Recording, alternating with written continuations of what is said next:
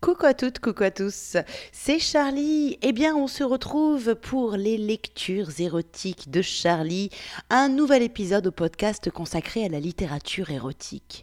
Alors, cette semaine, petite entorse, puisque c'est un livre qui n'est pas forcément hyper érotique. Voilà, bim bam, c'est parti.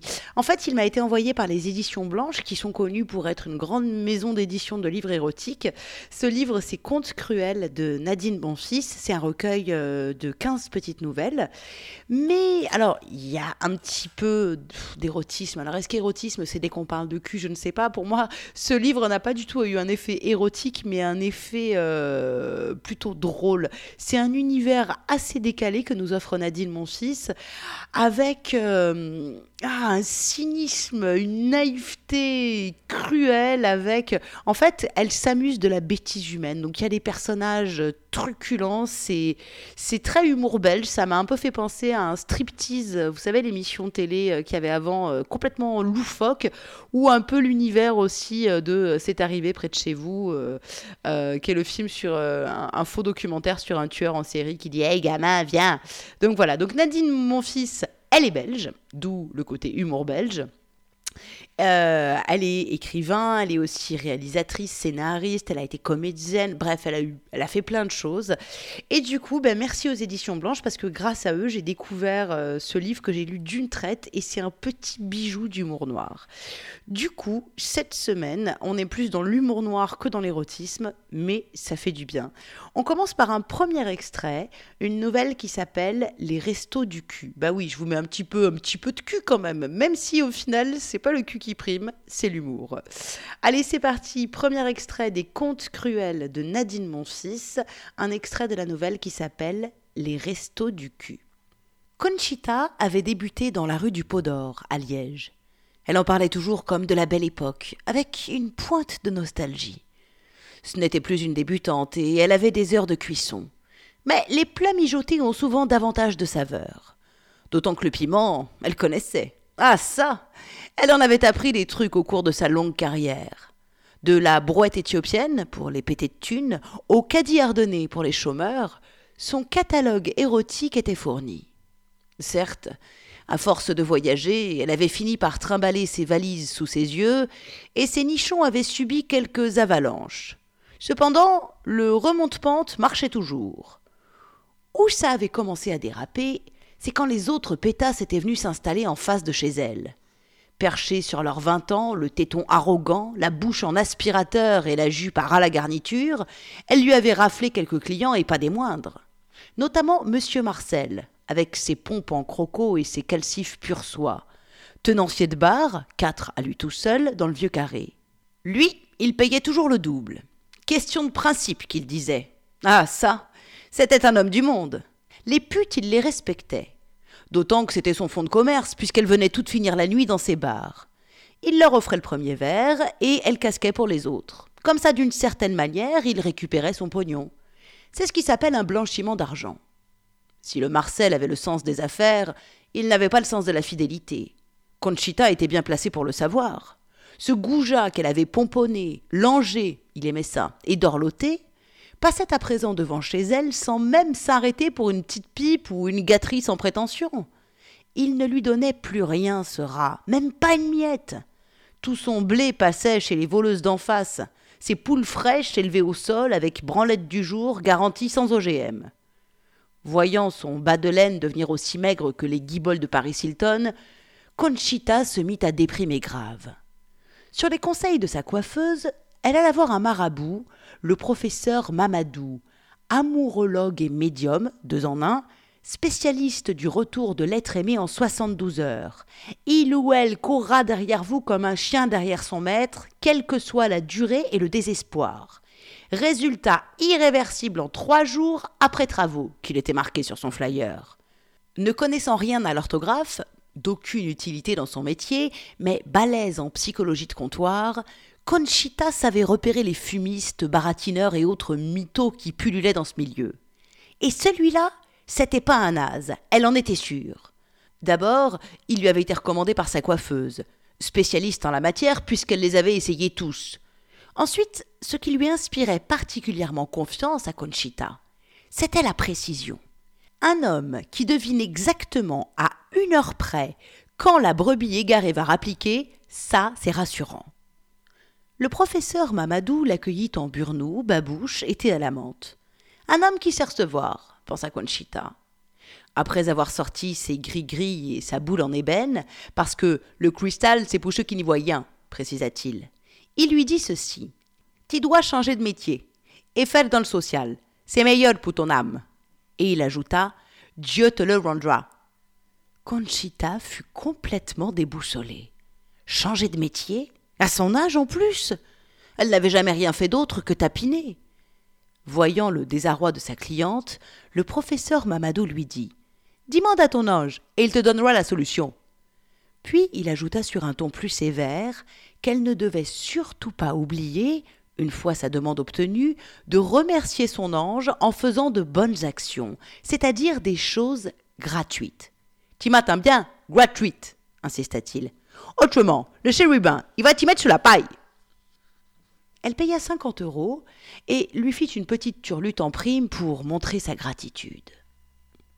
Alors, pour savoir ce que l'ange gardien de Conchita va lui conseiller comme reconversion, eh bien, je vous invite à lire la suite de cette nouvelle, Les Restos du cul, dans le livre Conte cruel de Nadine Monfils. Et moi, je vais vous lire un autre petit extrait d'une nouvelle, une autre nouvelle, donc de ce livre. Euh, c'est une nouvelle qui s'appelle Lolita cherche pervers pépère. Papy Marcel rangea soigneusement ses charentaises dans le dernier tiroir de son armoire, après avoir consacré un bon moment à ôter chaque peluche incrustée dans les poils. Pour lui, c'était un passe-temps comme un autre. Il faisait ça tous les soirs. Il y avait bien une télé dans la salle commune de la maison de retraite, mais on n'entendait rien à cause des vieux qui ronflaient ou de ceux qui radotaient. Je voudrais jamais devenir vieux, pensa Papy Marcel en s'asseyant au bord de son lit. Pas comme toi, dit-il tout haut en regardant la photo de sa femme. Gilberte avait toujours été une vieille peau, une grincheuse, une emmerdeuse. Pourquoi la gardait-il sur sa table de nuit? Par habitude, sans doute. Il eut soudain du mal à respirer. Ce portrait était vraiment à l'image de sa vie, gris, triste et sans fantaisie. Marcel claqua la tronche de sa crapuleuse sur le bois de la table. Il se sentit mieux. Pourtant, c'est elle qui l'avait soigné après sa première attaque cardiaque et qui lui avait fait un fils. Tu parles d'un cadeau. Il ne venait le voir que quand il avait besoin de pognon. Pomper la thune, ça, il savait faire, ce crétin. Mais bon, la descendance était assurée.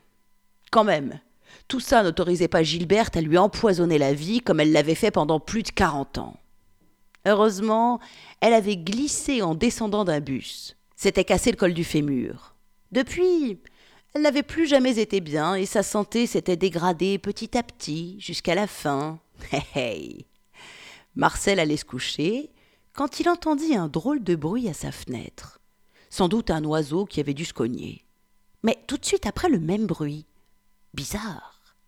Il se redressa et alla voir ce qui se passait. C'est alors qu'il assista à une scène bien étrange. Là, au milieu du parc, une fée dansait. Elle avait des ailes lumineuses et de longs cheveux blonds. Marcel se frotta les yeux. Non, ce n'est pas possible, je rêve. Il prit ses lunettes posées à côté de son oreiller et retourna à son poste d'observation. La fée avait disparu. Putain, voilà que j'ai des visions. Il s'apprêtait à retourner se coucher quand de nouveau, poc, le bruit à la fenêtre. Il regarda et vit la même fée qui cette fois levait ses jupes qu'il avait prises pour des ailes et montrait sa petite culotte. Il fallait qu'il en ait le cœur net. Marcel enfila son pantalon par-dessus son pyjama, mit sa veste, ses chaussures, et vérifia qu'il avait bien pris son portefeuille avec ses papiers avant de sortir. On ne sait jamais. Par chance, les infirmières ne le virent pas, trop occupées à papoter entre elles. La chose la plus pénible pour lui dans ce mouroir était de devoir se justifier chaque fois, comme un gosse de cinq ans. Marcel traversa le parc. Psst Il se retourna et vit la fée cachée derrière un arbre. Elle avait une tête de gamine. Bonsoir, monsieur. Tu veux bien m'acheter un sucre d'orge? Son sourire enjôleur et ses boucles angéliques lui donnait un visage de poupée. Marcel ne put résister. Bien sûr, dit-il. Alors viens avec moi. Et la demoiselle l'entraîna en dehors du parc, en zone interdite. Marcel se sentit revivre. Le danger l'excitait terriblement. Voilà des années qu'il n'était pas sorti de ce lieu clos, de ce parking pour vieux croutons, comme il l'appelait. Certains faisaient le mur, il le savait. Les moins vieux allaient voir les putes, les autres picolaient en attendant. Mais lui s'était résigné. C'était venu insidieusement, sans qu'il s'en rende compte.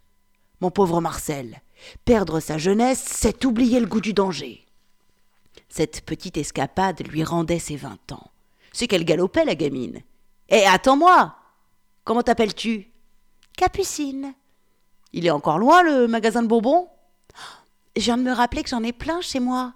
Pas la peine de vous faire dépenser votre argent. Je propose qu'on suce les sucres d'orge ensemble. Voilà une bonne idée, approuva Marcel qui flottait sur un petit nuage rose. Mais tes parents, que vont-ils dire? Rien. Sont partis en vacances. Il n'y a que mes deux sœurs. Vous verrez, elles sont très mignonnes. Marcel se demanda un instant pourquoi lui. Tes sœurs et toi, vous n'avez pas de copains de votre âge? Si, mais ce sont tous des petits cons. On préfère les hommes mûrs. Très flatté, Marcel avança sans plus poser de questions. Après tout, les cadeaux de la vie, il faut les prendre sans se casser la tête, sinon on perd le plaisir de les ouvrir. Alors qu'est-ce qui va se passer hein, entre Marcel, Capucine et ses deux sœurs? Eh bien, pas forcément ce que vous imaginez, même pas du tout. Moi, j'ai été surprise. Je vous invite à lire Les Contes cruels de Nadine Monfils pour découvrir la suite. Vous en voulez encore hein, C'est qu'on y prend goût à petits bonbons cyniques et terribles. Alors, une autre nouvelle, un autre extrait, c'est une nouvelle qui s'appelle La vieille qui marchait dans la merde on peut dire que c'est quand même un, gros clin d'œil à, Frédéric Dard, à San Antonio, avec la vieille qui marchait dans la mer, sauf que là c'est dans la merde. Allez, c'est parti, nouvel extrait, la vieille qui marchait dans la merde. J'aime pas les vacances. Le jour où ils ont acheté une caravane était un jour maudit. Ça fait 15 ans que mon abruti de beau-fils me trimballe dans sa cage à lapins avec ma fille devenue aussi conne que lui. Faut dire qu'elle était déjà pas bien maligne au départ. Sinon, elle l'aurait pas épousé. Un type qui porte un gilet de pêcheur, vert camouflage avec des tirettes sur le côté, moi je dis que c'est suspect. Au début, je me tapais l'ignard. Pour ça qu'ils me prenaient avec eux. Deux mollusques qui ne pensaient qu'à se goinfrer devant la télé. Le portrait craché de leur père. Aujourd'hui, ils sont grands et portent le même gilet de crétin, vert cacadois, c'est dire. C'est la première année qu'ils ne nous accompagnent plus. Ils préfèrent aller s'éclater avec des potes dans les bars d'Ibiza. Bon débarras. Les vieux m'ont de nouveau embarqué avec eux parce qu'il paraît que c'est dangereux de me laisser seule à la maison, que je peux foutre le feu à la baraque, que je n'ai plus toute ma tête et gna gna gna gna gna. Mais si j'ai toute ma tête. J'ai même plus de matière grise que de réunis, ce qui n'est pas difficile. Je leur ai fait croire que j'avais des absences. Comme ça, ils me fichent la paix. À la fin, ça fatigue de devoir répéter trois ou quatre fois de suite la même chose. Je suis très forte pour faire la sénile, du genre, quand ma fille rentre de chez le coiffeur, je lui demande Où t'as été? Déjà, elle est vexée que j'ai rien vu. Puis, quelques minutes plus tard, je lui repose la même question et ainsi de suite, à dix minutes d'intervalle. Ça agace. Finissent par me laisser seule dans mon coin. Ainsi, je peux m'adonner à mon occupation favorite, faire des collages. Pas n'importe lesquels, que des gens à poil. Le libraire de mon quartier me file des revues porno qu'il n'a pas pu vendre parce que la couverture est abîmée, et moi je découpe tous ces corps nus qui s'en mêlent les uns sur les autres, puis je les colle dans un cahier que je cache sous mon matelas. Et le soir, je le feuillette tranquillement. Le pied. Donc, on est parti, comme tous les ans, à La Panne, dans un terrain de camping au bord de la route, à quelques kilomètres de la mer du Nord. Comme il faisait un temps pourri, les deux connards sont restés devant leur télé dans la caravane. Et moi, je me suis acheté une belle robe sur le marché avec un parapluie et des breloques pour mettre à mon cou, et hop, je suis parti me balader dans les dunes. Où tu vas comme ça? qu'elle a demandé ma fille. Prendre l'air. C'est ce que j'ai toujours répondu depuis que je suis gamine. Ça veut dire tout et n'importe quoi. Faites attention de ne pas vous perdre, hein, mémé, qu'il a dit le gros con, en espérant le contraire. T'inquiète, que je lui ai dit. J'ai mes hémorroïdes qui font boussole. Et je me suis cassé de ce à beauf vite fait. Il y en a qui prétendent qu'à partir de 50 ans, une femme n'attire plus les hommes. J'en ai 82 et je peux vous affirmer que c'est pas vrai tout ce qu'on raconte.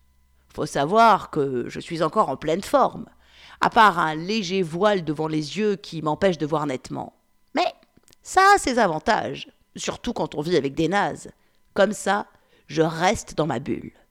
Donc, je me promenais le nez au vent et la robe légère, traversant les dunes arides de mon plat pays, quand j'ai marché dans une crotte de chien, pied gauche. Ça porte bonheur, que j'ai pensé.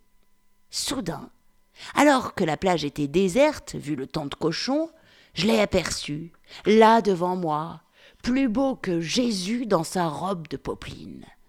Il avait un petit maillot rouge, genre moulbite, et un anorak. Le plus musclé de tous les maîtres nageurs. Là, tout seul, rien que pour moi. Fallait pas rater l'aubaine. Alors, notre vieille mémé, j'adore ce personnage, elle est terrible. Qu'est-ce qu'elle va faire avec le maître nageur? Ah ben, Je ne peux pas tout vous révéler, hein. donc ça, ben, vous le découvrirez en lisant les contes cruels de Nadine, mon fils. Allez, dernier petit extrait, euh, une nouvelle qui s'appelle La Fée Pin-Up, qui est toute jolie, tout en poésie. C'est l'histoire d'un vieux qui cherche à retrouver ses souvenirs. C'est parti, La Fée Pin-Up, dernier extrait de ce podcast. Le vieux Joseph est bien triste. Il s'ennuie tout seul dans sa petite maison bleue au bord de la rivière. Pourtant, il a tout pour être heureux. Un chat, du soleil en boîte, des nougats et des fleurs qui poussent dans sa télévision.